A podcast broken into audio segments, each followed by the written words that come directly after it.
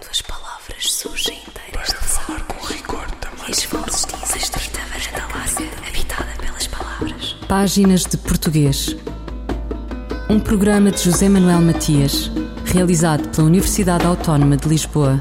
Uma estrita varanda larga, habitada pelas palavras. Para falar com rigor da máquina do mundo. Quando as palavras surgem inteiras das águas e as vozes dizem os nomes na Casa da Língua. A temas e debates acaba de publicar a obra O Marquês de Pombal e a Unificação do Brasil, com a autoria de dois académicos, o professor da Faculdade de Letras de Lisboa, José Eduardo Franco, e o professor brasileiro Luís Eduardo Oliveira, da Universidade Federal de Sergipe. A obra de natureza histórica defende a tese que a política reformista do Marquês de Pombal foi fundamental para o processo de unificação do Brasil e das condições estruturantes para a futura independência do Brasil. Interessa-nos neste programa centrar a questão da política da língua do Marquês de Pombal para o Brasil e a sua importância neste processo de formação da nação brasileira. Arnaldo Jabor, o cineasta de Como Era Gostoso o Meu Francês, não mora aqui neste livro. Nem Osvaldo de Andrade. Macunaíma, de Mário de Andrade, talvez seja o vórtice delirante do que sobrou da língua geral. Páginas de Português conversa com o professor José Eduardo Franco, da Faculdade de Letras da Universidade de Lisboa. Nós, através deste livro eh, intitulado Pombal e a Unificação do Brasil, procuramos demonstrar que a ação política pombalina, a ação reformista eh, do ponto de vista legislativo, contribuiu para termos o Brasil que temos hoje. É um país imenso, a falar uma, uma só, só língua e com, essa, e com uma unidade territorial, política administrativa que emergiu depois, em 1822, com a independência proclamada uh, pelo grito Ipiranga uh, de Dom Pedro, como sabemos. Uh, mas esse trabalho de unificação veio de trás e veio já desde o tempo do século das luzes, e da governação pombalina. E o que é que o, o, e quais foram os grandes vetores que prepararam esta unificação do Brasil? A língua é uma delas, já vamos lá. Uh, mas ele, por um lado, fez uma reforma administrativa, colocando todo aquele imenso território, procurando, procurando colocar todo aquele imenso território sob a administração civil do, do Estado, dependente da metrópole, tirando nomeadamente a gestão de boa parte do território que estava nas mãos uh, de missionários, que tinham aldeamentos missionários, e que, nomeadamente jesuítas, mas não só, e que detinham sobre as aldeias ameríndias o poder temporal e o poder tempo, uh, espiritual. Uh, esse poder, o poder temporal foi retirado e foi só concedido o poder espiritual. Entretanto, também houve a expulsão dos jesuítas, o que enfraqueceu mais a presença religiosa neste território. O poder religioso foi substituído progressivamente eh, por outras ordens religiosas e também pela chamada Igreja eh, Secular Diocesana, da organização de diocese e a colocação de párocos eh, nestes eh, territórios, párocos dependentes de bispos. Isso foi uma das medidas importantes que permitia depois eh, garantir a soberania do Estado sobre esse território e dar uma certa unidade política. outra das medidas foi a deslocação da capital da colónia brasileira da Bahia para o Rio de Janeiro. Por outro lado, tivemos a, importante legislação, chamado Regimento dos Índios, 1757, acompanhada depois outra, outra legislação subsequente, que garantia a liberdade dos índios, que era uma reivindicação que já vinha de trás, nomeadamente do século XVII, e que já tinha sido tentada algumas vezes, até proposta pelo padre António Vieira no século anterior, e que a governação polanina então decreta e impõe, e também promove, também, usava um conjunto de legislação, chamada, chamada legislação eh, promotora da miscigenação, promove casamentos mistos, também mas já tinha acontecido também no, no estado da Índia, eh, precisamente para promover eh, essa miscigenação, essa fusão, criação de famílias eh, resultante portanto, desse processo de miscigenação para garantir depois o controle do Estado e a presença do território a partir de, de vassalos que resultam precisamente dessa miscigenação entre portugueses e, e autóctonos. Mas há uma legislação muito importante, uma legislação muito importante que é a legislação uh, linguística, que proíbe o ensino e o uso das línguas nativas, ameríndias, sejam tupi-guarani, sejam outras, no uso corrente e especialmente proíbe o ensino, sob penas graves, gravíssimas. A, a, chamada Lei do Diretório de 3 de maio de 1757. Lei do Diretório, exatamente. E essa legislação, e é, e é, muito importante, que impõe a chamada língua única do príncipe, eh, vai contribuir progressivamente para termos um Brasil a falar uma, cada vez mais a uma só, só, língua. Isso, aliás, era uma prática não só portuguesa, mas uma prática europeia, e era um instrumento também de garantia da dominação das metrópoles eh, sobre as colónias. Estou falando de uma só língua, a melhor forma de garantir uma certa coerência, uma certa unidade, era realmente impor uma língua única, eh, porque, como eu costumo dizer, a língua é a casa eh, comum onde nos entendemos. Essa língua também foi uma medida também de caráter político, estratégico, para melhor governo do Império, nomeadamente aquele grande território que era o Brasil, onde a política de todos, eh, melhor, onde a política Josefina Pombalina, não podemos esquecer que falamos de Pombal, mas havia a governação, era, eh, a tutela da governação era garantida pelo rei Dom José, era o chefe máximo Marcelo ao máximo, e o Marquês de Pombal, que era o seu principal secretário de Estado, faziam equipa, e eu acho que é mais correto chamarmos, uh, falarmos de legislação josefina ou pombalina, porque era uma legislação assinada pelo rei, pelo Marquês de Pombal ou outro secretário de Estado, que havia também outros secretários de Estado. Mas, naturalmente, o Marquês de Pombal impôs-se e tornou-se, até na nossa memória histórica, a figura mais relevante. Uh, naturalmente que, primeiramente, houve um, uma preocupação de atenuar aquilo que era a prática típica, por exemplo, de missionários como os jesuítas, com quem o governo pombalista compatibilizou e acabou por expulsar os jesuítas, como sabemos. E os jesuítas tinham aquela prática, faziam isso em todo o mundo, que era de aprender as línguas uh, locais e depois ensinar, catequizar e educar na, nas línguas de, de, dos povos uh, uh, locais, chamados povos ortodoxos, que eram os, os seus destinatários, os destinatários da sua evangelização, da sua missão. E isso foi mal visto, começou a ser mal visto no século XVIII, na lógica, no quadro da ideologia centralista, absolutista, que visava realmente um Estado centralizado e, e, que visava garantir a soberania sobre todo do território. Ora, o facto de termos uh, diferentes territórios das suas colónias a falar diferentes línguas, isso uh, dificultava essa, esse ideário, esse projeto de unidade política, soberana, etc. Os jesuítas, ao facto de serem mestres no ensino da, da diversificação, da diversificação das línguas, foram considerados inimigos desse projeto.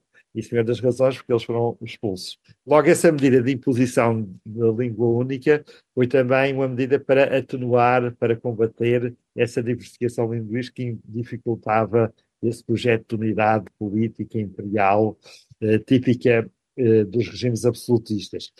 Houve, naturalmente, prevaricações, houve pessoas que foram condenadas, todavia, com o tempo, com o passar dos anos, Portanto, foi-se impondo essa língua única, não foi imediato como lógico, tanto mais que o território era imenso, é difícil de controlar.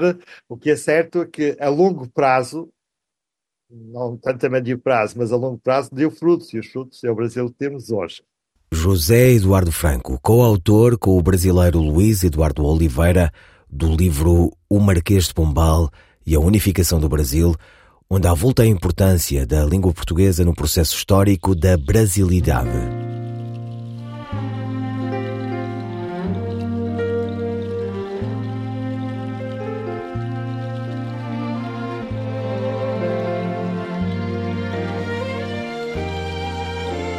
Meu amor, teus lábios um sabor, teu olhar sem lamento.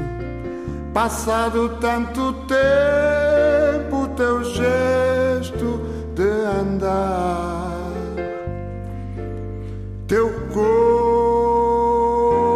um movimento, de um sabido esperar,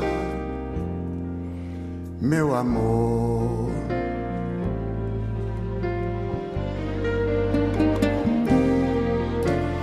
Amor, teus lábios um sabor, teu olhar sem lamento, passado tanto tempo, teu gesto de andar, teu corpo movimento, eu sabido esperar, esperar.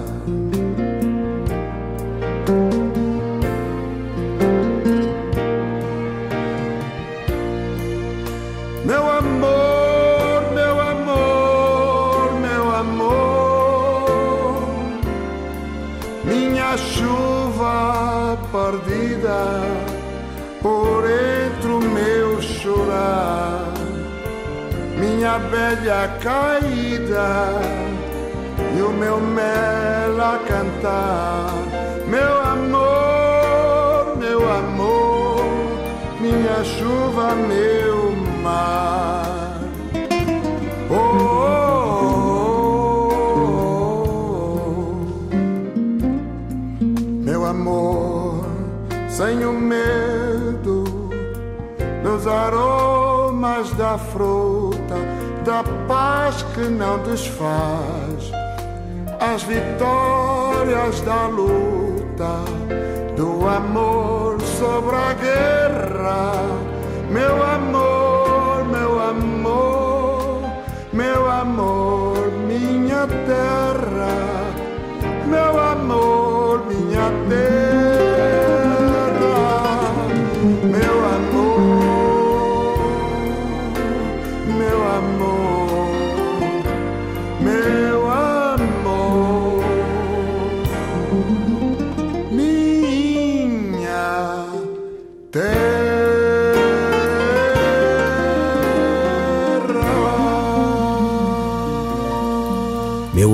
Rui Mingas. Mushima para Rui Mingas, que faleceu a 4 de janeiro. Bebeu marufo e subiu às palmeiras porque lhe apeteceu. Não pediu a ninguém. E cantou o lirismo da revolta e a pura alegria do corpo exposto, inteiro e livre. Compôs e cantou. E bebeu em Liceu Vieira Dias. E inovou e fez parelha com a compadra António Jacinto. Se a molemba secou, tem noites e manhãs que serão claras, gerundivamente, acontecendo. Grandes são os rios e velhos, sem nenhum cansaço, porque haverá sempre um comboio malandro na paisagem por vir. Quantas palavras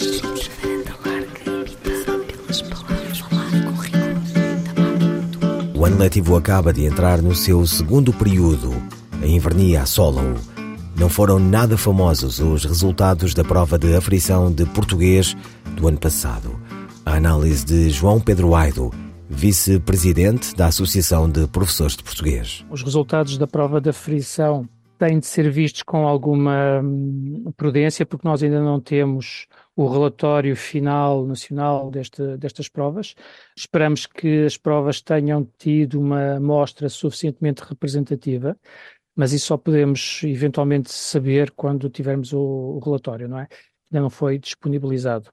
Um primeiro comentário também eh, inclui o facto de as provas não terem chegado às escolas em tempo de elas poderem intervir em alguma regulação do trabalho, que é uma das principais, se não a principal função de provas de aflição, poderem chegar atempadamente às escolas, nomeadamente no início do ano letivo, para os professores poderem olhar para os resultados dos seus alunos, das suas turmas em particular, é um resultado muito importante, e poderem tirar daí algumas consequências, nomeadamente para a organização ou reorganização do trabalho que está uh, previsto, não é? Outros aspectos que nós podemos uh, ver e analisar à partida é uma comparação entre valores absolutos que são claramente maus e algumas variações uh, mais particulares que, em geral, escapam aos comentários que temos ouvido e lido na, na, na comunicação social e que podem mostrar alguns aspectos que são, que são relevantes.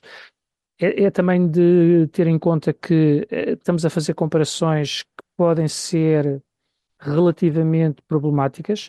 No caso dos alunos do segundo ano, se compararmos os dados de 2022 com os dados de 2023, estamos a comparar resultados de provas em papel em 22 e de provas em formato digital em 2023, ainda que os resultados não sejam muito diferentes, e portanto será pois interessante nós olharmos para isso mais em pormenor, não é? No caso dos alunos do quinto ano, quando comparamos os resultados de 2021 com os resultados de 2023, estamos a ter em conta, portanto, os anos em que houve provas de aflição nestes anos letivos, não é? Estamos a comparar os resultados de alunos que foram uh, obtidos por uma amostra uh, de alunos e de escolas, uh, comparativamente com 2023, em que todos os alunos do universo realizaram essa prova. E, portanto, há aqui algumas variações que permitem ter alguma prudência nas conclusões que nós possamos tirar, não é? Já agora deixem-me também acrescentar, deixe-me também acrescentar que podia ser interessante nós olharmos com mais atenção para os resultados que variam por regiões, um pouco em linha com os resultados do, do, dos exames e também com as provas de, do Estudo Internacional do, do, do PISA, é? que mostram grandes variações regionais que devem também ser elas próprias um objeto de, de reflexão. Não é?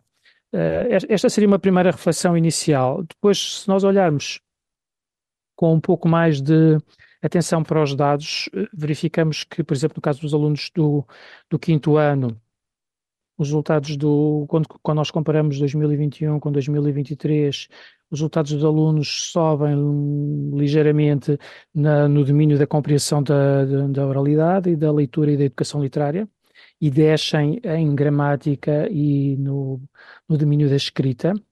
Mas talvez mais do que estas variações de subidas e descidas, que podem também ser elas próprias objeto de uma análise mais, mais, eh, mais detalhada, se tivermos o, nomeadamente o relatório disponível, é, é, é, de destacar o facto de que, quando nós olhamos para o número de alunos que conseguiram realizar bem os itens propostos, ou conseguiram, mas, portanto, há ali uma pequena ressalva de algum aspecto ou outro que não ficou bem cons conseguido, não é?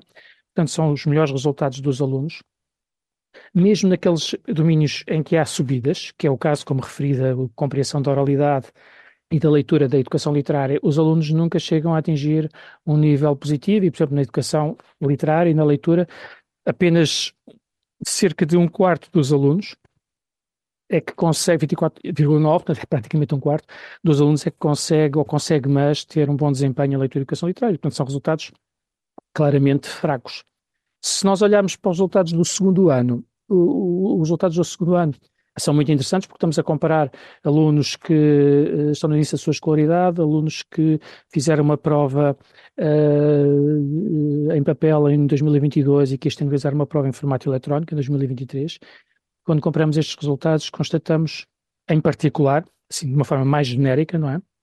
Que os alunos conseguem ter uma pequena subida no seu desempenho em oralidade. Aliás, a oralidade foi um domínio absolutamente catastrófico em 2022, isso foi objeto de grande, de grande reflexão, uh, pelo menos na, na, na, comunicação social. Não é? Portanto, há, há claramente uma subida dos resultados dos alunos na oralidade e há também uma subida dos resultados dos alunos na gramática, o que é curioso, mas, mas os resultados absolutos de, de, dos alunos em gramática são muito fracos, são os mais fracos de todos, de todos os domínios, e não, não, não mais do que ser, menos de um terço dos alunos, 31,4%, conseguem ou conseguem mais resolver com um desempenho um, um, satisfatório, bom, em alguns casos, o, o, os, os, os desafios que são propostos, e portanto estamos a falar de um número muito baixo de alunos, não é? Os resultados são melhores no caso da oralidade, em que 76% dos alunos consegue ou consegue mais ter um bom desempenho. No entanto, e só agora olhar com mais detalhe para o caso da escrita, se, se achar que se justifica, e a, e a falar do, do, que é que nós podíamos ver no caso do domínio da escrita, porque podíamos olhar com mais, com mais atenção para um, para um domínio em que os alunos do segundo ano tiveram resultados que são mais baixos do que tinham tido em 2022. E o que é que isto quer dizer quando estamos a falar de um item de resposta extensa, em que os alunos são, uh, enfim, em, em, que se propõe que os alunos realizem um, um texto que podem planificar de uma determinada maneira, mas ia ser problemático porque estamos perante uma, um teclado e um, e um ecrã de, de computador, não é? Uh, talvez o, a constatação mais óbvia que nós conseguimos tirar da passagem do papel para o formato eletrónico é haver um número de 9% de alunos, uh, ou seja, de haver mais 9% de alunos que não conseguiram responder ao item da escrita. E, portanto, o, o, o formato eletrónico levou que quase um em cada dez alunos não tivessem conseguido sequer fazer esse, esse item.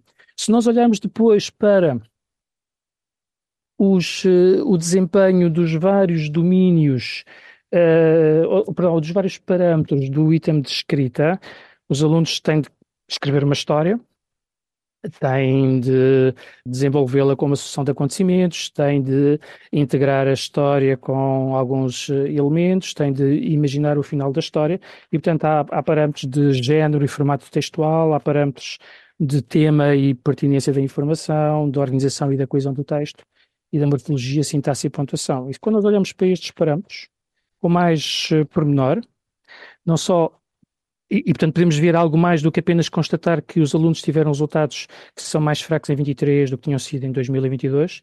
Constatamos que eles tiveram mais dificuldade no, no, no, no parâmetro do género e do formato textual.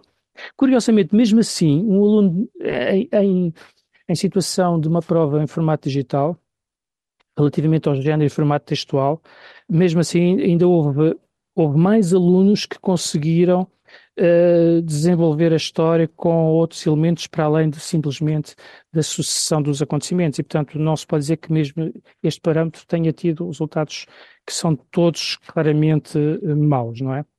O, o, o domínio da, do tema e da pertinência da informação. Há uma certa semelhança dos resultados entre a, entre a prova em formato papel e formato eletrónico, com pequenas variações que não são muito significativas, mas apesar de tudo há uma pequena melhoria em relação ao, ou a situação dos alunos que fizeram em formato, em formato uh, digital, não é? De, de mesmo, do mesmo modo, um dos parâmetros mais importantes, que é o da coesão textual e da organização do texto, em que os alunos têm de expressar determinadas relações, relações de tempo, de causa, de explicação, de contraste, com os conectores relativos, verifica-se que há uma diferença muito pequena, mas, mais uma vez, há uma pequena vantagem para os alunos no formato digital, quando têm de tentar redigir um texto com poucas falhas geradoras de rupturas de coesão, por exemplo. Portanto, não houve aqui também particularmente um, uns resultados que pudessem ser claramente fracos. Onde os resultados também baixam uh, um bocado quando se olha para o, o, a comparação no, do digital com o papel. É no caso da sintaxe, da pontuação, da morfologia, em que há uma diferença relativamente maior, não muito grande, mas relativamente maior no formato digital. João Pedro Aido, vice-presidente da Associação de Professores de Português, sobre os resultados da prova de aferição de português do ano passado. No Ciberdúvidas Responde desta semana a etimologia da palavra aniversário, uma forma de felicitar o Ciberdúvidas, que dia 15 de janeiro completa 27 anos de existência. A resposta de Carla Marques. A palavra aniversário está presente na língua portuguesa praticamente desde os seus primórdios. Com efeito, o dicionário Wise registra a forma aniversário com data de 1263, o que significa que no século XIII já integrava o léxico ativo da língua.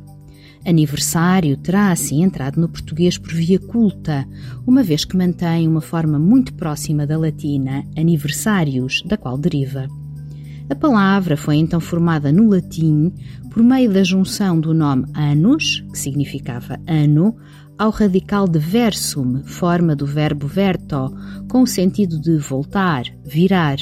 Deste modo, aniversário, na sua origem, expressava a ideia de virar, voltar o ano, o que é próximo da ideia atual de passagem de mais um ano de vida, que é exatamente o que acontece no dia 15 de janeiro ao projeto Ciberdúvidas da Língua Portuguesa, que completa agora 27 anos desde a sua criação. Carla Marques, linguista.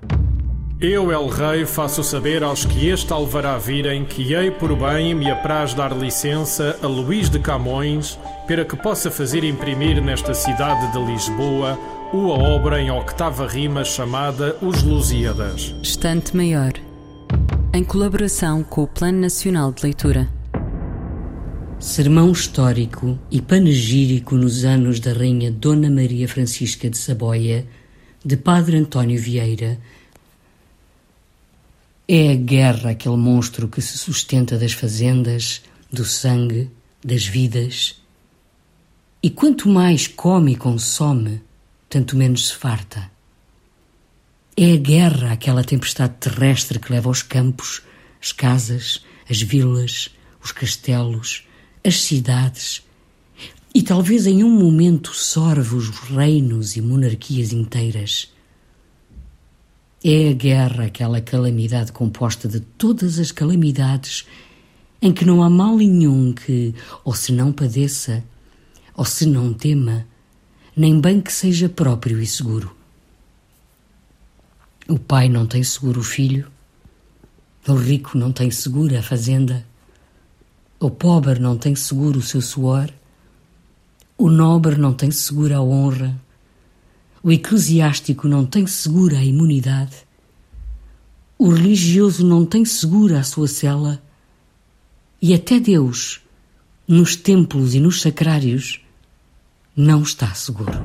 Padre António Vieira, sermão histórico e panegírico nos anos da Rainha Dona Maria Francisca de Saboia, 1668, aqui pela voz da atriz Maria Henrique. Imperador da língua portuguesa, como escreveu Fernando Pessoa, Bernardo Soares, o Padre António Vieira é património vivo da língua comum. Portugal e Brasil reivindicam-no com inteira propriedade e sem exclusões mútuas. Vieira nasceu em Portugal, morreu no Brasil e viveu nas duas margens do magno Rio Atlântico. Ouviram páginas de português, as despedidas de José Manuel Matias, Luís Carlos Patraquim, Miguel Roque Dias e Miguel Van der Kellen. Quando as palavras surgem inteiras de falar com rigor também. E vozes dizem estreita varanda larga, habitada pelas palavras. Páginas de Português. Um programa de José Manuel Matias, realizado pela Universidade Autónoma de Lisboa. Uma estrita varanda larga, habitada pelas palavras. Para falar com rigor da máquina do mundo. Quando as palavras surgem inteiras das águas e as vozes dizem os nomes na casa da língua.